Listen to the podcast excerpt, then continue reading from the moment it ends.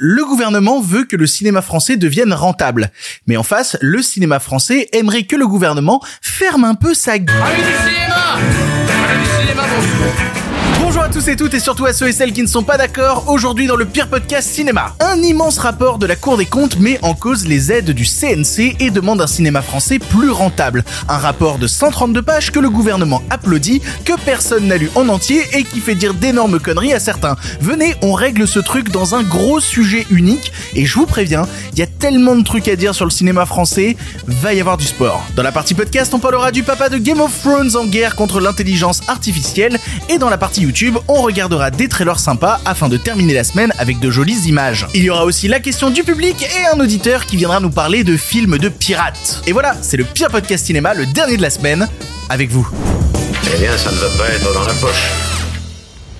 Avant de commencer, merci aux gens qui regardent cette émission sur YouTube ou qui la suivent dans son format podcast. Merci à tous les gens qui s'abonnent. N'hésitez pas à vous abonner pour recevoir l'émission dès qu'elle sort. Le Pire Podcast Cinéma, c'est tous les lundis, mercredis et vendredis à 7h du matin pour décrypter l'actualité du monde du cinéma. Et attention, aujourd'hui dans l'émission, je ne parlerai pas de la grève. Oui, je sais qu'il y a des choses qui sont en train de bouger. Le problème, c'est qu'au moment où j'enregistre, elles n'ont pas encore tout à fait bougé. Du coup, oui, j'ai vu passer des très bonnes nouvelles à droite à gauche. Il est possible que quand cette émission sort, il y ait des très bonnes nouvelles qui soient sorties niveau de la grève, mais on va pas en parler maintenant. On va attendre que la situation se calme, que toutes les infos soient sorties, que tout le monde ait pu réagir sur le sujet, et comme ça on pourra se faire un gros résumé de la situation. Vous allez peut-être me voir sauter de joie sur Instagram, suivez-moi sur Instagram, voilà, Victor Bonnefoy sur Instagram, mais à côté de ça, on attendra lundi dans l'émission pour voir s'il faut vraiment être joyeux ou pas. Alors on y va? C'est parti? C'est parti pour les sujets du jour. Respect et robustesse, Caius C+. Alors, les nouvelles sont bonnes? Ah, ils sont pas de la dernière marée, les nouvelles. Moi, je veux du féroce actualité. C'est marrant parce que dans la précédente émission, on parlait du fait que le cinéma français devait se réinventer et je pensais pas qu'en à peine quelques jours, on atteindrait l'étape où le gouvernement français voudrait juste l'enterrer. Connaissez-vous la Cour des comptes Alors la Cour des comptes, je vais vous citer la définition Wikipédia, sera plus simple. La Cour des comptes est une juridiction financière de l'ordre administratif en France, chargée principalement de contrôler la régularité des comptes publics de l'État. Bref, en gros, dès qu'il y a de l'argent public quelque part, ils contrôlent ce qui en est fait et ils informent ensuite le gouvernement et l'opinion publique. Pour info, le président de la Cour des comptes est nommé directement par le président de la République. C'est Monsieur Macron qui a nommé le président de la Cour des comptes et donc il a choisi quelqu'un qui allait pas trop être contre ses idées parce que ce serait vachement contre-productif. Du coup, depuis 2020, le président de la Cour des comptes est Pierre Moscovici, issu à la base du PS et qui est à la gauche qu'un toucher rectal est à la prostate, à savoir quelque chose de très désagréable à un endroit qui devrait l'être bien plus. Bon, le principe de la Cour des comptes donc, c'est qu'ils font des rapports et le dernier concerne le CNC, le Centre national de la cinématographie, qui participe à financer le cinéma français. Et le rapport, il fait jaser.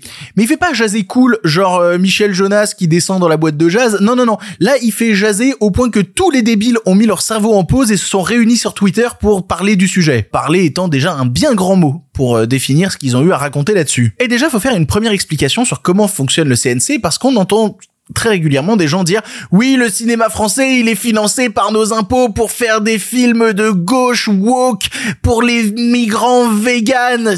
Non non pas vraiment.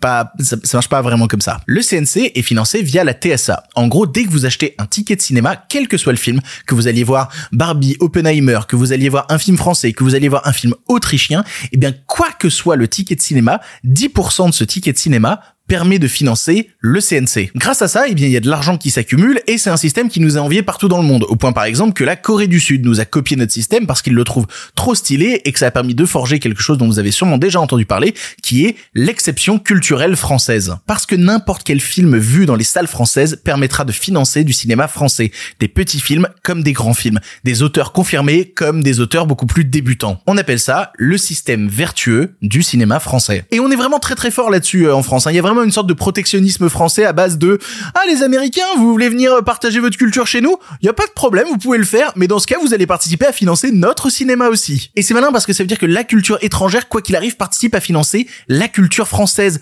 Nos auteurs nos techniciens c'est malin de fou. On a un peu utilisé la même technique avec Netflix hein, quand ils ont commencé à avoir des revendications. Alors il y, a pas de problème. Vous voulez avoir des revendications américaines sur notre territoire? Bah vous allez participer à financer le cinéma français et la culture française. On est très très fort à ce jeu là vraiment très très fort. Et en vrai, c'est trop bien parce que ça permet de créer des emplois, ça permet que des techniciens bossent, ça permet que des auteurs bossent, des scénaristes, des... c'est c'est bien au final quoi. Mais non, visiblement, c'est pas assez bien puisque d'après tous les articles qui sont tombés et qui synthétisent le rapport de la Cour des comptes, la France produirait trop de films, le CNC serait pas assez lisible sur l'attribution des subventions, et au bout d'un moment, merde, va falloir quand même un peu penser à être rentable. Et je comprends, il faut faire des titres accrocheurs, je fais des vidéos sur YouTube, vous vous doutez que c'est un sujet que je maîtrise quand même pas mal, mais c'est plus intéressant de rentrer en détail dans le rapport. Du coup, la question que j'ai envie qu'on se pose maintenant, c'est il dit quoi le rapport de la Cour des comptes? Bon, alors le rapport fait 132 pages, je me suis farci 132 pages pour cette émission. Je suis épuisé. Je me suis couché à 6 heures du mat pour écrire ce truc. Et surtout qu'en plus, en vrai, à, part deux, trois tableaux, la synthèse et la conclusion suffisaient juste très bien à comprendre le truc. Ils ont fait même mieux la Cour des comptes. Ils ont envoyé une lettre à la première ministre Elisabeth Borne qui résume tout le truc. Pourquoi est-ce que j'ai lu 132 pages alors que 80% des pages c'est pour dire que le CNC est super? Bon.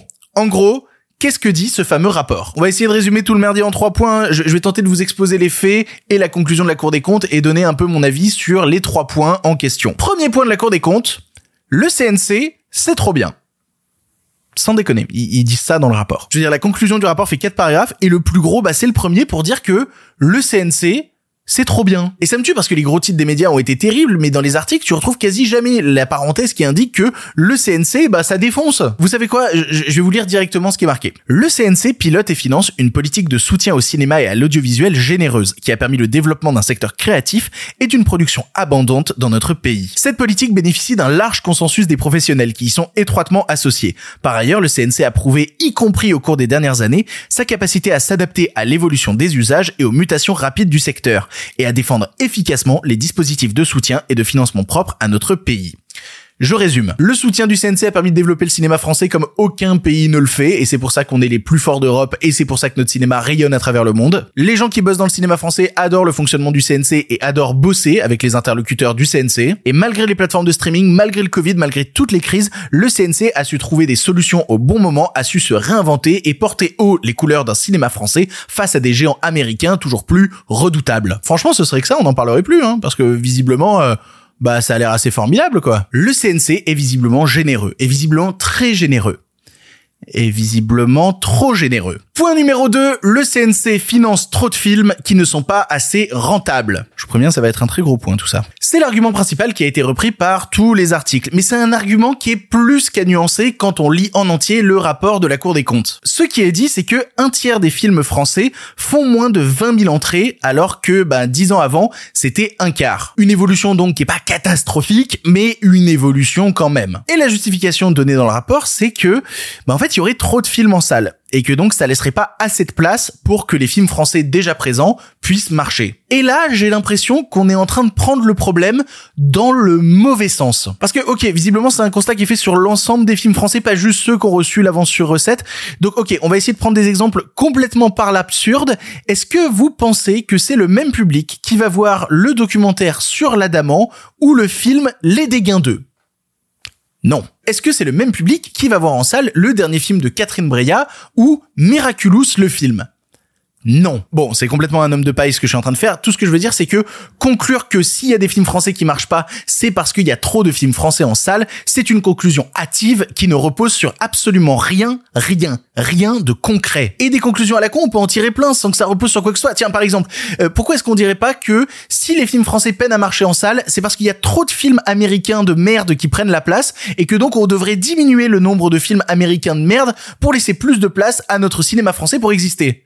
Hein, elle est pas bien ma conclusion? Ça repose sur rien de concret ce truc-là. C'est au mieux un ressenti, au pire c'est juste complètement à côté de la plaque. Alors la Cour des comptes ajoute derrière que sur 574 films qui ont reçu l'avance sur recette entre 2011 et 2018, seuls 12 ont été rentables. Soit 2%. Bon alors là déjà c'est un truc qui se base que sur les films qui ont reçu l'avance sur recette, peut-être que les très gros films financés par des acteurs privés et qui savent qu'ils vont faire des millions d'entrées, bah ne demandent pas l'avance sur recette, peut-être. Mais ok d'accord, restons sur ce constat, très peu de films financés via le système de l'avance sur recette sont rentables.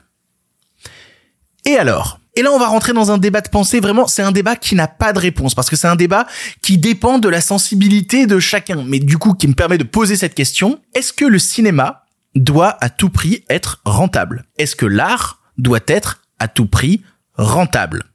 Si je devais esquisser quelque chose de plus ou moins objectif, je devrais dire que le système français qui est en place eh bien, a tendance à dire non. Le cinéma n'a pas besoin d'être rentable. Parce que le système du CNC est un système vertueux qui s'autofinance. À la fin, l'argent re-rentre dans les caisses du cinéma français, quoi qu'il arrive. Et ça permet d'éponger certaines pertes et de financer de nouveaux auteurs. C'est le système qu'on a actuellement. Justement, le but de ce système, c'est que les films aient pas besoin d'être rentables. Et que ça permette de financer ce dont je vous parlais, à savoir l'exception culturelle française. C'est le but du système. Parce que les artistes, sauf Danny Boone qui vient de se faire épingler par le canard enchaîné pour avoir acheté un yacht de 21 mètres de long via une société offshore dans un paradis fiscal et qui vient de le mettre en vente pour échapper à 700 000 euros de TVA. C'est pas une blague, il a vraiment fait ça. Donc je recommence parce que les artistes, sauf Danny Boone, font pas nécessairement ça pour l'argent. Je sais que c'est une phrase qui peut faire sauter des gens au plafond, mais c'est vrai.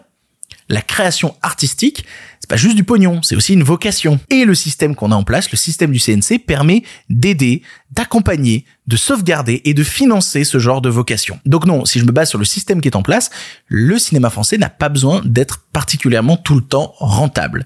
Et c'est ce qui lui permet justement d'essayer des nouvelles choses et de proposer autant de diversité. Mais maintenant s'oppose nécessairement une pensée beaucoup plus personnelle, beaucoup plus subjective. Est-ce que vous, vous pensez que le cinéma français, le cinéma en général, l'art en général, se doit d'être rentable Et ma réponse, personnellement, vous inquiétez pas, personne va tomber de sa chaise, je pense que non, le cinéma n'a pas besoin d'être nécessairement créé dans une démarche de rentabilité. Et je vais expliquer mon point de vue parce que, comme je dis, il est ultra personnel, mais il se repose quand même sur deux, trois trucs. J'ai fait une émission récemment qui parlait des pires échecs de 2023. Et c'est pas parce que ces films n'ont pas été rentables que ce sont des mauvais films.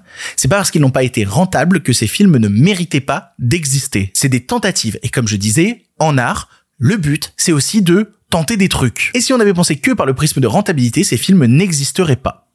Et ça, personnellement, cette idée est insupportable. Parce que je militerai jamais pour un monde où il y a moins d'œuvres artistiques. Au contraire, moi je milite pour un monde où il y a plein de formes d'art, où chacun peut trouver la sienne, et que ça permette à des artistes de survivre dans un système vertueux qui s'auto-rentabilise. Je milite en fait pour le système actuel, voilà. Puis surtout, penser à un film que par son potentiel en salle, c'est oublier qu'un film a plusieurs vies, que ce soit après sur des diffusions de plateformes, sur des sorties physiques, peut-être même sur des nouvelles ressorties salles. Un film, ça vit pas juste les trois semaines, six semaines où il est à l'écran. Combien de films formidables ont été boudés à leur sortie, puis le public les a redécouverts et ensuite. Et oui, ils ont pas été rentables en salle, mais du coup, aujourd'hui, tout le monde les connaît, tout le monde les adore, mais bon, la rentabilité, voilà. Tu connais. Ensuite, ok, euh, imaginons que moi aussi je partage ce constat-là et que je dise ok, il y a trop de films qui sont pas assez rentables, faut financer moins de films et des trucs de plus de rentabilité. Qu'est-ce qu'on fait sauter comme film? Qu'est-ce qu'on fait sauter? Bah déjà on fait sauter tous les films de genre français. Bah oui parce que le genre français euh, ça marche pas en salle. Pourquoi est-ce qu'on irait se faire chier à, à tenter de produire de la science-fiction, à tenter de produire euh, du cinéma horrifique? C'est pas rentable. Donc tout ça ça dégage. On fait sauter plein de nouveaux auteurs qui font leur premier film. Bah oui personne les connaît. Pourquoi est-ce que les gens iraient voir leur film? Il y a un risque que ce soit pas rentable. Dans la même veine on fait sauter plein de films avec des castings d'inconnus. Bah oui attends il y a personne de connu à l'affiche. Tu crois que les gens ils vont y aller? Non non on fait sauter non. Et vu qu'on veut de la rentabilité bah on va essayer de penser que par le prisme des films qui fonctionnent à mort en France. Euh, c'est quoi le top 10 des films Des comédies on va produire que des comédies populaires. Bah ouais, mais comme ça au moins ce sera rentable. C'est ça le cinéma dont certains rêvent? Vraiment, c'est ça le cinéma dont ils ont envie, ce cinéma de la rentabilité à tout prix? Je vais dire une phrase bateau, je suis désolé, mais c'est pas en faisant de la rentabilité que tu fais de l'artistique. Ça peut arriver. Ça peut parfaitement arriver. Mais les deux sont pas nécessairement corrélés. Et je le sais parce que je me bats assez pour vous présenter des cas d'autres pays dans cette émission. Je veux dire, regardez les autres pays d'Europe. L'Italie. L'Italie, c'est tellement la merde en Italie que le seul endroit où ils trouvent un pays qui leur dit, bah oui, nous on finance des auteurs, c'est en France. Les Italiens, ils viennent financer leurs films chez nous tellement eux, ils sont en galère. On a envie de ressembler au modèle italien qui a été complètement détruit de l'intérieur. Surtout que c'est oublier quelque chose, le fait qu'il y ait trop de films. C'est que la multiplicité des films français crée notre soft power à l'étranger. C'est ce qui fait que nos films s'exportent à l'étranger et qui sont regardés de l'autre côté de l'Atlantique en mode waouh mais les Français ils tentent des trucs de fou. C'est ce qui fait que nos films remportent des prix en festival. Je veux dire la Palme d'Or, elle est française ou elle est pas française? Elle est française la Palme d'Or. Et non et puis attends excusez-moi euh, quand Spike Lee il a vu Titan qu'est-ce qu'il a dit? Il a dit c'est génial. Il a dit Palme d'Or bah oui c'est français madame c'est la qualité française. C'est ce qui fait que quand les Américains débarquent chez nous on est capable de les faire plier parce que quand Netflix arrive et ramène sa gueule et ben ils sont bien obligés de constater l'ampleur de la culture française et de dire ok on baisse un peu la tête. C'est important à conserver cette diversité. Et je trouve ça d'autant plus étonnant qu'on le reprocher actuellement alors que c'est cette diversité qui permet de lutter face à tous les contenus qui sont diffusés sur les plateformes. Bah oui, on est abreuvé en permanence de contenus sur Netflix, sur Disney+. Les plateformes américaines passent leur temps à balancer du contenu non-stop. Heureusement qu'en France, on essaye de concurrencer un peu ça et nous aussi d'envoyer d'envoyer la sauce quoi. Comment est-ce qu'on peut survivre sinon face à des acteurs américains qui balancent sans cesse? Il faut nous aussi qu'on ait énormément de choses à proposer. Et c'est pour ça que la stratégie du CNC dans le premier point, elle était félicitée. Parce que c'est cette abondance qui permet de lutter contre les plateformes de streaming. Mais bon, non, il paraît que c'est plus facile de la pointer du doigt, du coup. C'est la diversité du cinéma français qui lui permet de survivre. Parce qu'elle a créé un système vertueux qui lui permet à la fin de s'en sortir sans forcément penser à tout prix à la question de rentabilité. Sans ça, sans ce système-là, sans tous ces films, le cinéma français va perdre de son ampleur le cinéma français va perdre de son soft power à l'étranger. Et ça va être catastrophique. Le CNC a fait un choix, un choix qu'ils assument. Soutenir des films par le biais de l'artistique et pas par le biais d'une question de rentabilité. Et vous savez ce qui se passe quand un truc est pas rentable dans un système macroniste? Bah il faut que le gouvernement débarque Troisième point, parce que oui à la base on, parlait du rapport des des comptes, Euh, troisième point, le CNC n'est pas assez contrôlé dans son financement. Bon, alors là, je vais vous lire directement le truc parce qu'il faut donner du contexte. Compte tenu de l'importance de cette politique publique et de ses enjeux financiers, il est indispensable de rendre plus lisibles les comptes et la gestion du centre et d'améliorer ses outils de pilotage et de dialogue avec les ministères de la Culture et des Finances. La complexité du régime des aides, les difficultés récurrentes pour évaluer le système d'aide et en tirer des conséquences concrètes, le caractère ultra complexe, dispersé et finalement illisible de l'information comptable et financière montrent de facto un opérateur largement indépendant de ses tutelles. Comment vous résumez ça? Globalement, le CNC fait sa popote avec le monde du cinéma français en vase clos. C'est des professionnels qui décident quel autre professionnel doit être financé, quel film doit recevoir euh, l'avance sur recette, et le gouvernement n'a plus ou moins aucune visibilité là-dessus. Et ça, ça embête. Ça embête parce que pourquoi c'est eux qui décident? Après tout, euh, quel film euh, français doit être financé? Qu'est-ce qu'il y connaît, le monde du cinéma français?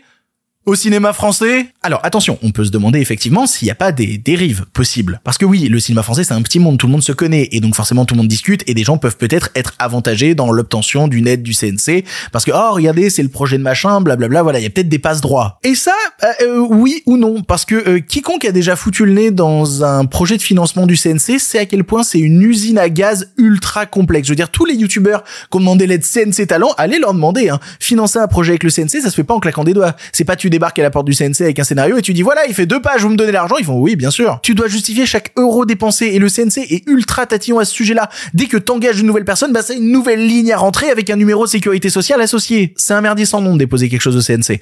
Après, c'est vrai que des noms ressortent dans le document, hein, notamment ceux qui ont souvent reçu l'avance sur recette, notamment bah voilà, entre 2011 et 2021, Quentin Dupieux l'a reçu quatre fois comme Justine Trier ou Arnaud Desplechin, qui l'ont reçu cinq fois. Et là, je suis désolé, j'ai pas grand chose à dire parce que oui, effectivement, des cinéastes qui sont boulimiques de travail, qui sortent un film par an, eh ben, ont reçu plusieurs fois l'avance sur recette pour que leur film ensuite aille parcourir le monde, passe dans tous les festivals. Le cinéma de Dupieux, littéralement, bah, il a fait Berlin, il a fait Venise, etc.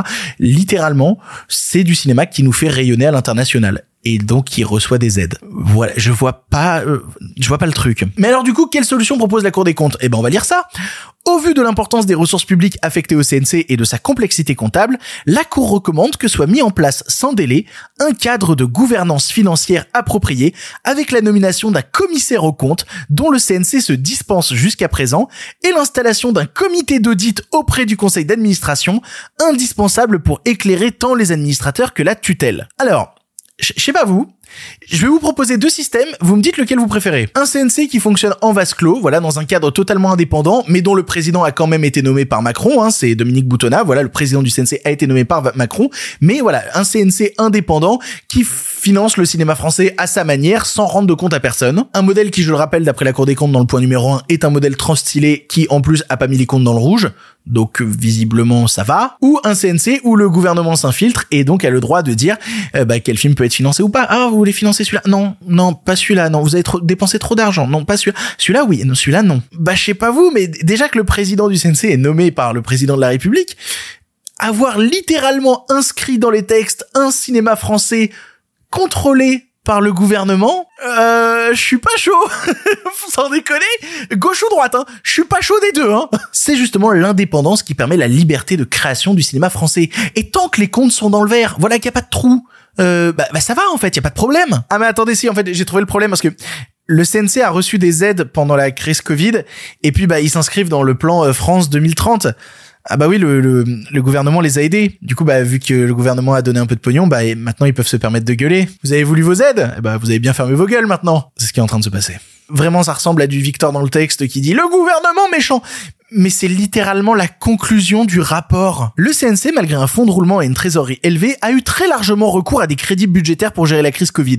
De plus, pour financer ses besoins d'investissement, la filière a très largement accès au crédit de France 2030, alors que le CNC, disposant de marge de manœuvre financière et de perspectives croissantes des taxes affectées dans les années à venir, a les moyens de participer sur ses propres ressources à ses investissements, aujourd'hui largement financés par des crédits budgétaires. C'est les dernières lignes de ce putain de rapport de 132 pages. Et sans déconner, je, je, je vais le dire, je trouve ces dernières lignes effrayante. Parce qu'avec ces dernières lignes, le gouvernement peut justifier de pointer du doigt le CNC et de dire absolument ce qu'ils veulent dessus. Et d'ailleurs, ils ont déjà commencé. Hein. Le ministre de l'économie Bruno Le Maire, Monsieur Bruno Demande, a dit, je cite, partager le constat d'un niveau très élevé de films soutenus et la nécessité de réformer ses soutiens. Et perso, je suis désolé, mais voir Bruno Le Maire commencer à mettre son grain de sel de euh, oui, il y a trop de films soutenus. Bruno, euh, personne ne demande ton avis. Qu'est-ce que tu connais au cinéma? C'est effrayant, putain. Le gouvernement l'a répété. Le but de son projet France 2030, c'est de financer des technologies, pas financer des projets de films, financer des projets de cinéma, à savoir le développement de nouvelles technologies, à savoir le développement de nouveaux studios. Parce que oui, si tu as des studios de cinéma français, eh ben ça te permet ensuite de faire venir des tournages étrangers et donc de faire fonctionner ton crédit d'impôt et donc de faire rentrer de l'argent dans les caisses. Un système dont on n'est absolument pas sûr parce que bah on n'est pas sûr que les étrangers viennent tourner chez nous, mais un système que la France veut pousser. Et le plan France 2030, je vais pas rentrer dans les détails parce que des sources anonymes m'ont transmis des documents dont je ne parlerai pas ici, mais euh, qui montrent très clairement que le plan France 2030, c'est du marketing, c'est vraiment que de la gueule. C'est bourré de vis cachés et les gens s'en sont rendus compte au moment de recevoir leur contrat. Je n'en dirai pas plus, j'ai pas assez potassé le sujet. Bref. Ce que je vois ici, c'est le gouvernement qui trouve une justification pour foutre son nez dans un truc où il a pas assez la main mise et qui en plus veut y appliquer une logique de marché qui n'a pas sa place. Tout ça en le justifiant en plus par bah euh, vous avez eu des aides pendant le Covid. Bah voilà, vous avez voulu l'argent, maintenant vous fermez bien vos gueules. Et la Cour des comptes participe à détourner l'attention de l'opinion publique en pointant du doigt le cinéma français. Et ça marche. Suffit de lire les réactions sur Twitter, c'est vraiment le festival des débiles qui répètent en boucle euh, Moi de toute façon, je trouve que tous les films français étaient super nuls. Euh, moi j'en ai rien à foutre que le cinéma français y meurt. Putain, Jérémy, la dernière fois que t'as vu un film français, c'était Camelot. Sors de chez toi. Tout ça est un immense écran de fumée pour essayer d'imposer à tout prix une logique libérale dans l'art, une logique de rentabilité qui a été appliquée à tous les secteurs. Alors pourquoi est-ce que les saltimbanques devraient passer outre? Et c'est marrant parce que j'en ai vu certains se moquer de Justine Trier pendant son discours au Festival de Cannes, où elle parlait du fait que le gouvernement français allait appliquer une politique qui risquait de détruire l'exception culturelle française. C'est marrant quand même. Vous voudriez dire que depuis le début, elle qui fait partie du milieu, du... elle était, elle était au elle avait raison. Elle avait même ensuite revendiqué cette exception culturelle française qu'on doit absolument préserver et chérir. Tous les gens du monde entier nous envient cette non-rentabilité des films. C'est quelque chose de très précieux. D'ailleurs, pour information, le président de la République n'a toujours pas tweeté euh, pour féliciter Justine Trier pour sa palme d'or, ni pour le fait que ça dépasse le million en salle. Il a sûrement plus de réseau. Et bon, Justine Trier, c'est peut-être trop une extrémiste à votre goût, donc vous savez quoi, on va conclure avec les mots du boss du CNC. Voilà, Dominique Boutonnat, directement nommé par Macron, qui a déclaré au sujet euh, du rapport de la Cour des comptes regretter que la Cour analyse quasi exclusivement la performance de cette politique à la lumière des films aidés en salle. C'est normal que la Cour des comptes s'intéresse à où va l'argent public. C'est son but, en fait. Elle existe pour ça mais il faut quand même réfléchir deux secondes ensuite à l'étape d'après. Quelle fin politique ça sert? À ne vouloir voir que l'argent, on ne voit plus le cinéma. Et vouloir réformer tout cela, c'est risquer de tuer une exception qui fait notre richesse, qui fait que notre cinéma rayonne à travers le monde. Si certains veulent détruire ça, qu'ils le disent. Mais alors qu'ils le disent franchement, qu'ils se cachent pas en fait. Parce que je n'ai compassion ni pour les faussaires, ni pour les fossoyeurs. Bon bah c'était du bien gros sujet tout ça. Si tu écoutes ça, c'est que tu es dans la partie podcast de l'émission. En effet, dans la partie YouTube, on va regarder des trailers pour se détendre un peu, mais nous on va rester un petit peu dans des trucs un peu polémiques parce que oui, on va sortir du cadre du cinéma, mais dans un contexte où je parle souvent de l'intelligence artificielle associée au cinéma, c'est un sujet important qui s'inscrit là-dedans. On parle souvent de l'IA qui est un outil formidable, hein, qui peut faire plein de trucs, mais l'IA elle fonctionne pas toute seule. Une IA c'est avant tout un système qu'on a nourri avec des trucs, et c'est grâce à ces trucs qu'il peut donner des réponses plus ou moins pertinentes. Par exemple avec ChatGPT, voilà, ChatGPT il a bouffé des tas de forums et il se sert des discussions lues pour comprendre le parler humain, mais aussi les références culturelles. Et c'est tout l'enjeu dans le monde du cinéma actuellement. C'est-à-dire, voilà, vous voulez faire des films avec de l'intelligence artificielle, mais avec quoi vous allez la nourrir? Vous allez lui filer des scénarios? Je, bah, je l'expliquais dans une autre émission, mais putain, les films de Tarantino, ils marchent bien. On lui file tous les scénarios de Tarantino et hop, on obtient un truc à peu près dans la même veine. Cela pose de très très gros problèmes au niveau droit d'auteur, car bah, littéralement, il n'y a pas de cadre juridique autour de ça. Tout le monde fait un peu n'importe quoi. Et ça commence à énerver certains un peu beaucoup. Car comme le révèle un article de The Verge, plus euh, de 17 écrivains assez connus comme euh, Jonathan Franzen, John Grisham ou encore George R. R. Martin, le papa de Game of Thrones, ont annoncé porter plainte contre la société OpenAI qui gère notamment ChatGPT. La raison est que OpenAI aurait utilisé leur travail, leurs ouvrages, sans permission et sans aucun droit d'auteur respecté. Je vais vous lire clairement ce que la plainte indique. En gros, elle dit les moyens de subsistance de ces auteurs proviennent des œuvres qu'ils créent. Mais OpenAI et son système mettent en danger la capacité des écrivains de fiction à gagner leur vie dans la mesure où ils permettent à quiconque de générer automatiquement un texte qui aurait dans un autre cas été payé aux auteurs. La peur, en fait, est que l'IA, en bouffant de la culture de la sorte, se mette à créer des choses qui paraphrasent les textes originaux. Et c'est toute la question du moment. Est-ce qu'il faut nourrir l'intelligence artificielle avec que des trucs du domaine public? La logique voudrait dire oui, mais bon, la tentation est tellement grande que personne se dérange à faire plus, quoi. Et c'est pas la première fois qu'une plainte est déposée contre OpenAI. Il y a déjà d'autres auteurs et d'autres humoristes comme Sarah Silverman qui ont déposé plainte contre le système il y a quelques mois. Et c'est un rappel une nouvelle fois qu'il faut trouver un cadre légal et surtout un cadre qui bénéficie aux auteurs humains originaux. Et j'ai vraiment l'impression d'être dans une dystopie tarée quand je suis obligé de préciser humain dans ma phrase. Mais voilà, après la précédente vidéo, j'ai vu certains commentaires de gens qui étaient en mode ouais, bah si le boulot il est mieux fait par des robots, euh, c'est la vie, il faut avancer avec son temps. Mais, c'est oublier euh, en fait la donnée la plus importante qui est que pour bien faire son boulot, le robot il se nourrit du travail humain. C'est parce qu'il a digéré des décennies de travail humain qu'il arrive à faire un travail moyennement correct que l'humain doit corriger encore derrière. Et ça, on l'oublie un peu trop. Tu fais à manger, là il y a un type qui vient manger dans ton plat et il te dit ensuite que c'est lui qui l'a cuisiné en refaisant la recette moins bien. Non mais on va où quoi Sans déconner? Bon, voilà, là on va au tribunal déjà. Voilà, on tente d'imposer un cadre qui respectera les œuvres. Et rien que ça déjà, ce serait pas si mal. Les nouvelles n'étaient pas très fraîches, en effet. Il est l'heure de la question du public, vous le savez, à chaque émission, je poste une story sur Instagram. Suivez-moi sur mon compte Instagram, le lien est en description, comme ça après je pose une question, tu réponds à la story et ta question peut peut-être passer dans l'émission. Et oui, tout à fait. Pourquoi je le dis avec cette voix-là? Je suis épuisé après le premier sujet, putain. Allez, euh, la question du public aujourd'hui, c'est Gaspard da Silva qui demande la sélection des cinq films français pour savoir lequel va concourir aux Oscars. Tu en penses quoi? Il y a des choses à dire là-dessus. Parce qu'en fait, quand j'ai reçu cette question, on avait que la shortlist des films sélectionnés pour la France et une heure avant que je tourne l'émission, eh ben on a eu le choix final de quel film est envoyé aux Oscars pour essayer de finir dans la compétition. Et, euh, et je m'interroge. Je m'interroge. Bon, euh, déjà, on va revenir à la base, expliquer comment ça marche les Oscars et l'Oscar du meilleur film étranger. Chaque pays sélectionne un film sorti euh, dans l'année, l'envoie aux Oscars et ensuite les Oscars récupèrent les films de tous les pays et on sélectionne 5 ou 6 à l'intérieur pour dire bah ce sera la sélection. Ça veut dire qu'il y a énormément de pays déçus, beaucoup d'appelés, peu d'élus. Et donc du coup, faut choisir un film stratégiquement en espérant qu'il finisse dans la catégorie des Oscars parce que c'est beau d'être sélectionné aux Oscars.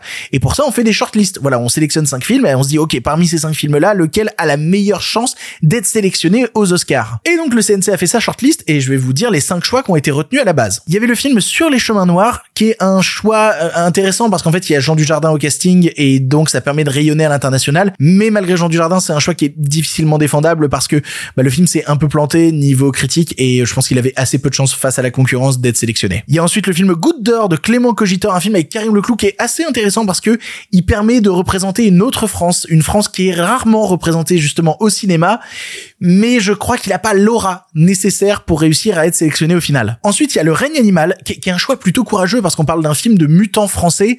Le fait est que les Américains, quand ils voient débarquer du cinéma de genre fait par les Français, ils ont tendance un peu à nous rire au nez. Donc, choix courageux, choix qui aurait peut-être pas servi à la fin. La passion de Dodin Bouffant, bah voilà, j'en parlais avant, il a eu un petit succès à l'international, notamment grâce à son passage à Cannes. Difficile de juger de son potentiel dans l'état actuel des choses. Et enfin, l'évidence, Anatomie d'une chute, bah voilà, c'est un thriller qui rassemble tous les publics. Ils ont fait une bande-annonce aux US, je vous encourage à aller voir la bande-annonce américaine d'Anatomie d'une chute elle est assez dingue. En plus, le film possède à l'intérieur du langage anglais qui permet de le rendre plus international. Il a reçu la Palme d'Or. C'est le choix logique qu'Anatomie d'une chute pour de représenter la France aux Oscars. Et ben, même si c'est logique, ils ont pas choisi Anatomie d'une chute. Ils ont choisi La Passion de Dodin Bouffant. Il y a trois possibilités de justifier ce choix.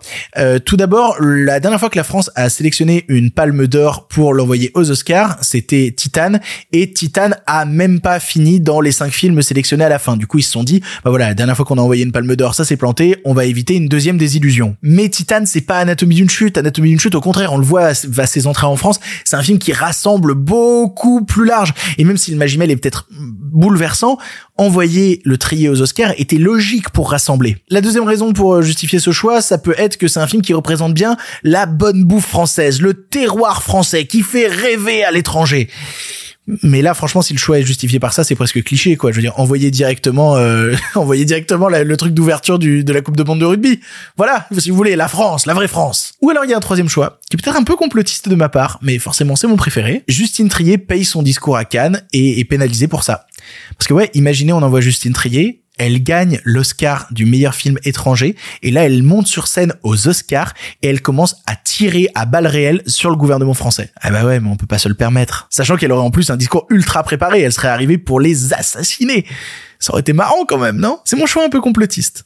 J'aime bien cette raison. Je me permets de rajouter un truc au montage que je viens de voir passer sur euh, les réseaux, mais euh, les réactions à l'international de ce choix euh, sont complètement contestées. Les gens deviennent complètement fous en mode mais c'est quoi ce choix complètement taré? Et surtout, ben Néon qui distribue le film à l'international commence à dire ok, vous voulez pas le mettre dans meilleur film étranger? Et pousse la course pour que le film soit nommé dans les catégories ben, générales, meilleur film, meilleure réalisation, etc. Donc peut-être que Anatomie d'une chute ne sera pas rentré aux Oscars par la petite porte, mais va réussir à rentrer par la grande porte. Ce serait complètement dingue. Et ça ferait bien la nique à certains, j'ai que ça qu'à dire. Voilà. Bref, il y a plein de raisons pour justifier le choix et maintenant, bah, faut regarder la concurrence, faut voir un petit peu si on a nos chances. Euh, L'Angleterre a sélectionné The Zone of Interest, l'Espagne a sélectionné Society of the Snow, le nouveau Juan Antonio Bayona, euh, la Corée du Sud a sélectionné Concrete Utopia, dont j'arrête pas de vous parler, le Japon a sélectionné Perfect Days de Wim Wenders, l'Italie, euh, le nouveau Matteo Garone, Moi Capitaine, la Finlande, Les Feuilles Mortes d'Aki Kosmaki. La concurrence est rude. La concurrence est extrêmement rude. Et, euh, et voilà. On va voir maintenant si on est sélectionné à la fin. Pas sûr. Pour le cinéma, monsieur Leblanc, pour le grand écran, pas pour la petite lucarne. Allez, il est l'heure d'un film pour finir. On termine cette émission, on termine cette semaine avec un auditeur parce que oui, le vendredi, je vous donne la parole. Putain, l'appel que j'ai passé dans la précédente émission en disant "Eh, euh, envoyez des audios, il y en a pas eu beaucoup." Pouah, j'ai reçu une vague de mails avec des audios, ça a été tellement compliqué de choisir. Merci beaucoup. Vous pouvez envoyer un audio d'environ 3 minutes à l'adresse mail lepirepodcastiné@gmail.com et vous pouvez venir parler d'un film. Et aujourd'hui, notre auditeur nous emmène sur les terres de la piraterie. Je lui laisse la parole. Salut Victor et salut à toute la communauté bien entendu.